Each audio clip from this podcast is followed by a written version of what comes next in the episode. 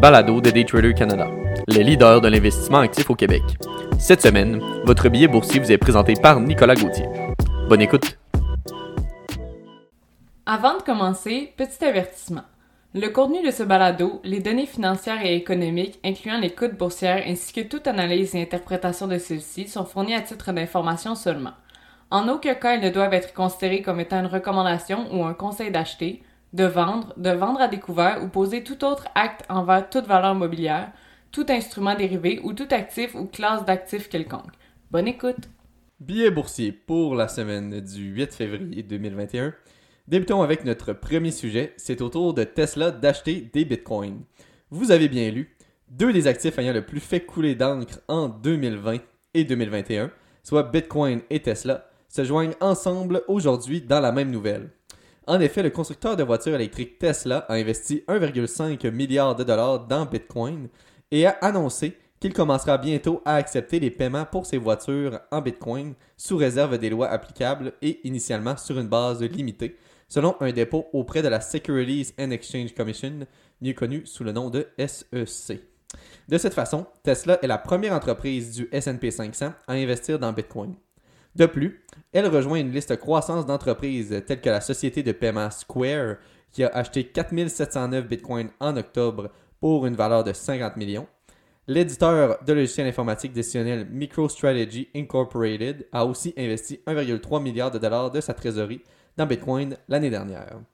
Naturellement, cette nouvelle a un impact important sur le prix du Bitcoin alimenté par l'intérêt des entreprises et des investisseurs à la recherche de rendement pendant une période de stabilité macroéconomique, le prix de la crypto-monnaie a établi de nouveaux records et a bondi de plus de 160% en 2020.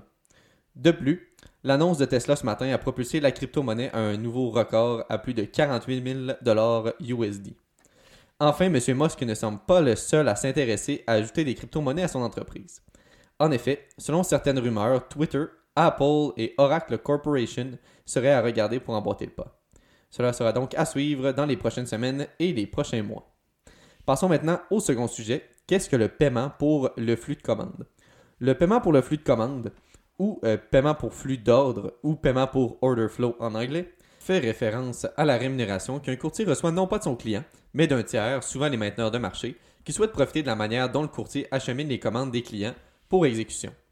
En acquérant un flux de commandes de cette manière, les courtiers peuvent rentabiliser les ordres qu'ils reçoivent de leurs clients, tandis que les clients peuvent bénéficier de coûts de négociation réduits car les commissions facturées par les courtiers peuvent être compensées par les paiements qu'ils reçoivent du mainteneur de marché. Or, tout n'est pas rose dans cette façon de faire. En effet, les critiques de cette méthode soutiennent que cet accord crée un conflit d'intérêts du côté du courtier. En effet, ce dernier est censé garantir le meilleur prix possible d'achat et de vente à ses clients. Naturellement, les courtiers peuvent être incités à acheminer les commandes des clients vers les mainteneurs de marché le plus offrant en termes de paiement pour flux de commandes plutôt qu'à celui offrant les meilleurs prix et la plus grande rapidité d'exécution. D'ailleurs, Richard Repetto, le directeur général de Piper Sandler Co., une banque d'investissement basée à New York, a récemment publié un rapport qui creuse les rapports de la règle 606, soit la règle des SEC qui oblige les courtiers à déclarer le paiement pour flux de commandes.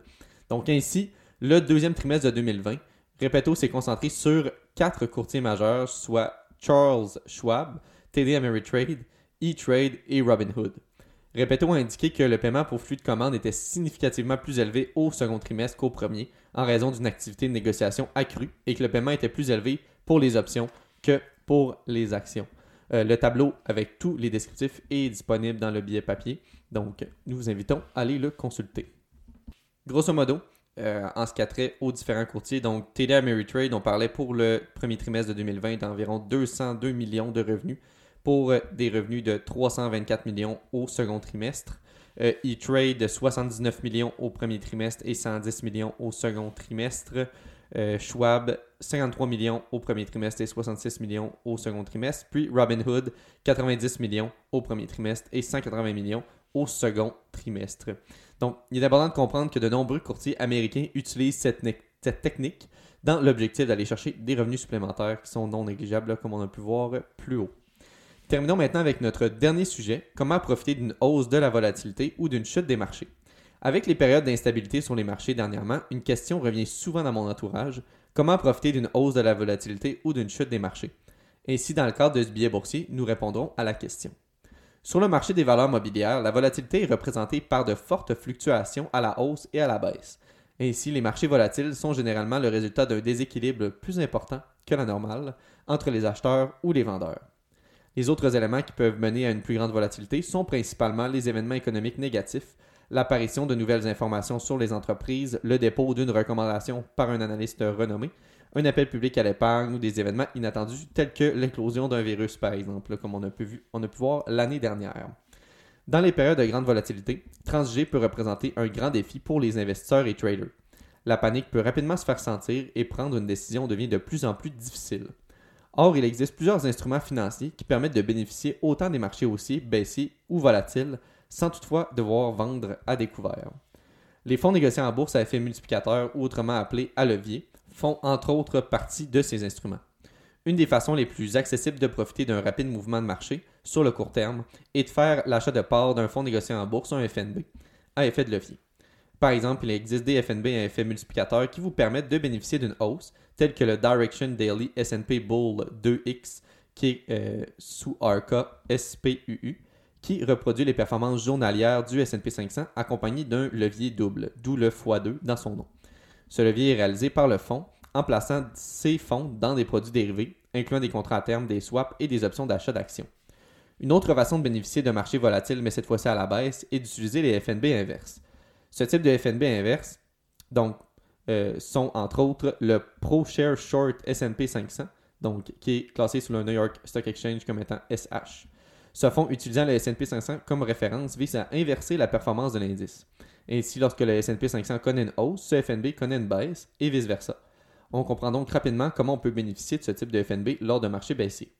Cet outil existe aussi sous levier via des FNB, tels que le ProShare Ultra Short S&P 500, classé comme SDS, qui inverse en double les performances de l'indice, et le ProShare Ultra Pro Short S&P 500, soit le SPXU, qui inverse pour sa part en triple le mouvement du S&P 500. Finalement, il vous est aussi possible de négocier directement l'indice de volatilité boursier appelé le VIX. Cet indicateur est aussi connu sous le nom de l'indice de la peur, fut créé en 1993 par le CBOE, soit le Chicago Board Option Exchange. Son rôle est de mesurer la volatilité du marché financier en s'appuyant sur le S&P 500. Cet indice est calculé sur une base quotidienne par le CBOE. Il existe plusieurs méthodes pour le transiger, donc encore une fois, les plus communes sont de passer via euh, les différents FNB, entre autres le iPad S&P 500 VIX Short Term Futures, donc le euh, VXX. Comme les, outils décrits plus haut, donc il existe également des produits à effet multiplicateur comme le Velocity Share Daily Two-Time VIX Short Term ETN, donc le TVIX, qui double l'indicateur de base. Cependant, il est important de demeurer prudent lors de la négociation de ce type de produit, le VIX étant déjà très volatile par sa nature. Il est aussi important de se rappeler que tous ces produits composent des outils intéressants pour bénéficier de la volatilité des marchés sur le court terme, mais ne devraient pas faire partie de votre portefeuille d'investissement à long terme, leur nature les rendant inutilement risqués. Merci beaucoup d'avoir écouté le billet de cette semaine. C'était Nicolas Gauthier pour le billet boursier de Daytrader Canada.